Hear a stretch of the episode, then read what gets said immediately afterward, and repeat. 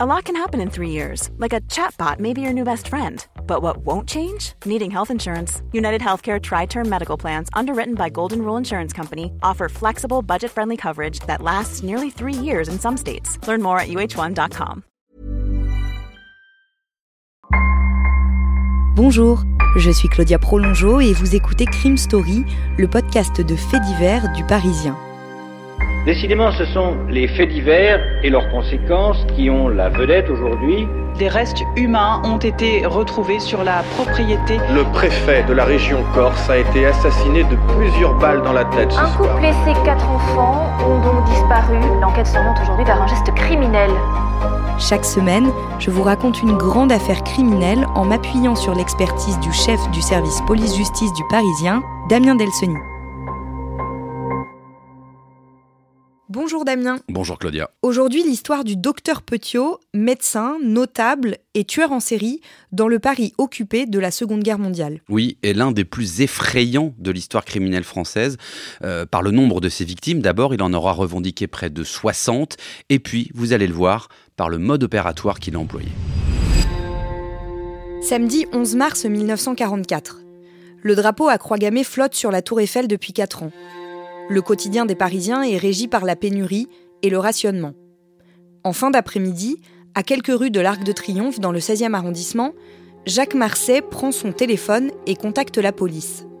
Cela fait déjà plusieurs heures que cet habitant du quartier de Chaillot hésite. Il ne veut pas faire d'histoire, surtout en cette période. Mais depuis quelques jours, une odeur pestilentielle a envahi la rue Le Sueur, où il vit, entre l'avenue Foch et celle de la Grande Armée. Cette odeur provient en fait d'un hôtel particulier, situé au numéro 21 de la rue.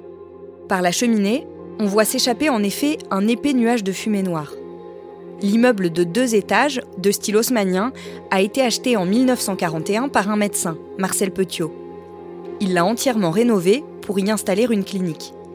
Le sol a été surélevé, dans la cave, le puits existant a été consolidé et il y a désormais une imposante chaudière et un large évier. Les policiers appellent les pompiers en renfort. À l'extérieur, l'odeur est si nauséabonde qu'ils ont du mal à s'approcher de la maison. L'un des pompiers fait un malaise. Ses collègues constatent qu'à l'entrée, les lourdes portes de bois sont fermées à clé. Personne ne vient ouvrir. Il décide de casser le carreau d'une fenêtre et pénètre à l'intérieur de l'hôtel particulier. Là, il constate que la cheminée a pris feu. Au sous-sol, les pompiers découvrent un amas de gravats, de cendres et de chaux vives. Dans un coin, une grosse chaudière brûle. Et par la porte entr'ouverte, ils aperçoivent une main de femme. À partir de ce moment-là, l'affaire prend une toute autre tournure.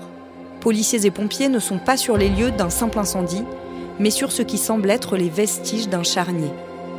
Car à l'intérieur de la cave, ils retrouvent en fait des dizaines de morceaux de corps humain.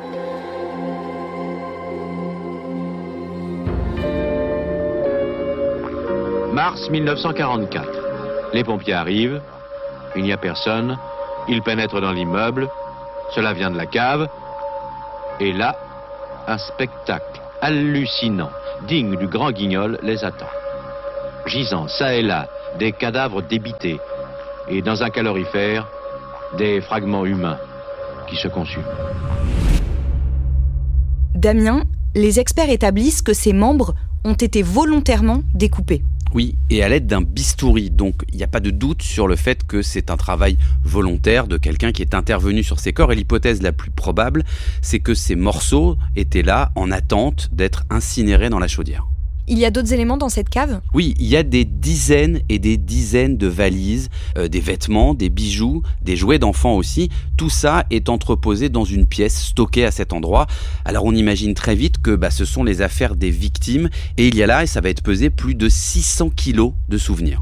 À un moment donné, pendant que les policiers sont sur place, un homme arrive à vélo et il se présente comme le frère du docteur Marcel Petiot. Oui, tout à fait. Au moment où les policiers sont, dehors, il y a les pompiers qui sont encore à l'intérieur euh, de l'hôtel particulier et cet homme se présente en disant voilà, je suis le frère du propriétaire de l'hôtel particulier, le docteur Petiot. Euh, On sent qu'il vient un petit peu aux nouvelles et, euh, surtout il dit aux policiers Ouh là attention, vous mettez les mains dans quelque chose de, compliqué. C'est un endroit où passent des collaborateurs, des gens de la Gestapo. Mais assez étrangement, les policiers qui sont sur place à ce moment-là vont pas aller plus loin et ils vont laisser repartir ce mystérieux homme à vélo. Au cours des perquisitions, les enquêteurs commencent à comprendre ce qui se passait dans cette clinique. En tout cas, ils mettent à jour un ossuaire, un puits qui est lui rempli de chaux, et puis il y a à côté une pièce triangulaire qui est capitonnée comme, comme un peu une pièce secrète. Et sur l'égouttoir de l'évier, ils vont aussi découvrir des résidus de chair humaine.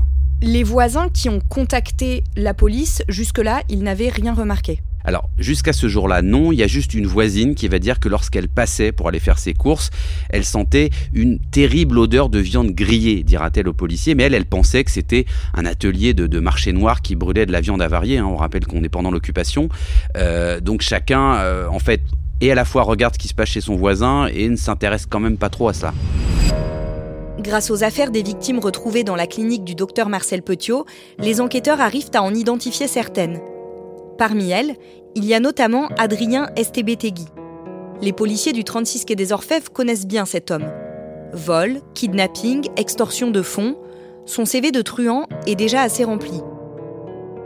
Adrien Estebetegui est originaire de Bayonne, dans les Basses-Pyrénées.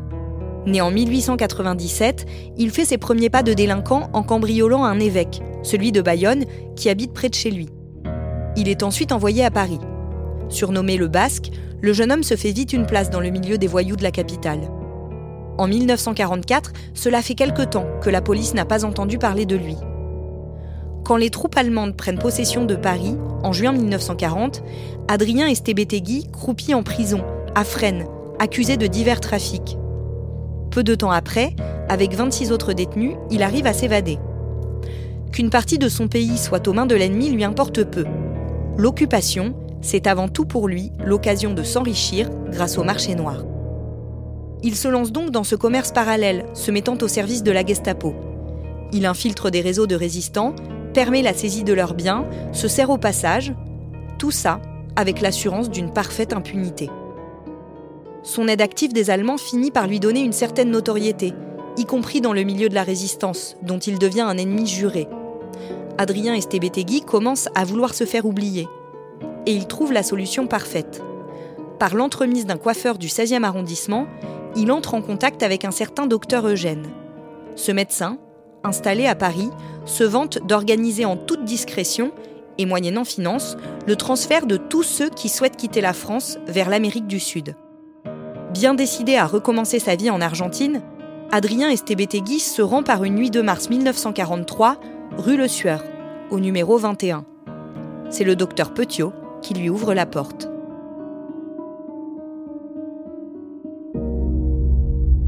Damien, après cette première rencontre, un rendez-vous est donné au Basque trois jours plus tard.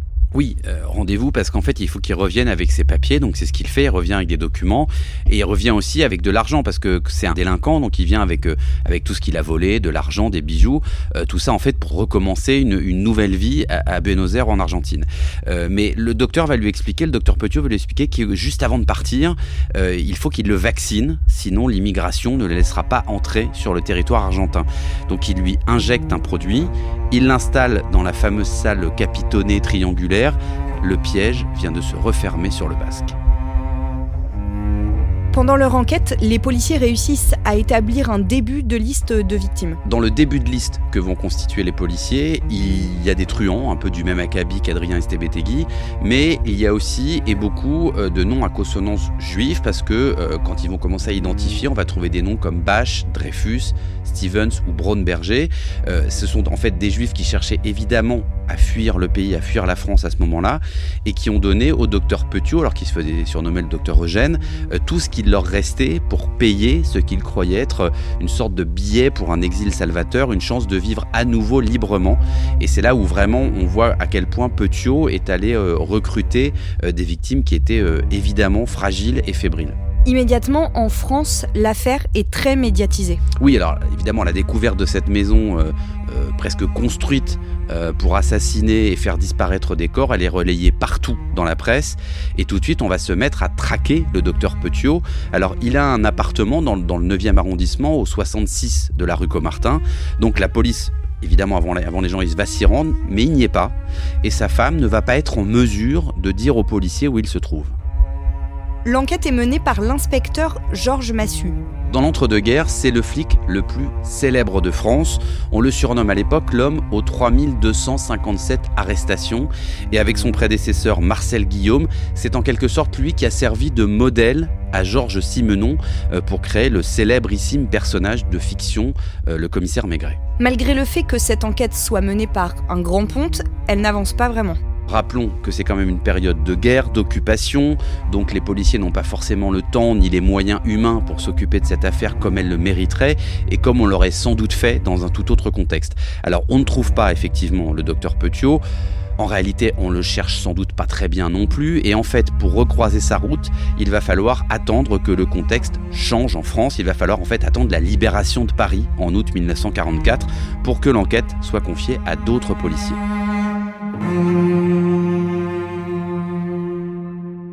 Le commissaire Massu raconte une nouvelle fois les faits, 13 ans après, en 1957, dans l'émission de radio Soyez témoins, diffusée sur la RTF. Je suis allé dans la chaude guerre, il y avait encore sur place deux ou trois crânes, je crois. Il y avait des ossements humains assez importants que j'ai rassemblés pour les faire photographier. À minuit, euh, j'avais fait ma petite enquête quand un cycliste de la police municipale a apporté un télégramme ordre des autorités allemandes, arrêter le docteur Petiot, fou dangereux. Vous venez d'écouter le premier épisode de Crime Story consacré au docteur Petiot. Suite et fin de ce podcast dans le deuxième épisode, déjà disponible sur leparisien.fr et sur toutes les plateformes d'écoute. Crime Story est le podcast fait divers du Parisien.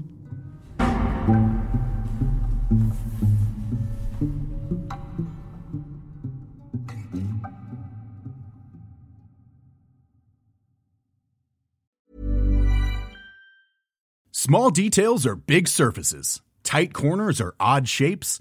Flat, rounded, textured, or tall. Whatever your next project, there's a spray paint pattern that's just right. Because Rust new Custom Spray 5 in 1 gives you control with five different spray patterns. So you can tackle nooks, crannies, edges, and curves without worrying about drips, runs, uneven coverage, or anything else. Custom Spray 5 in 1 only from Rust-Oleum. Planning for your next trip?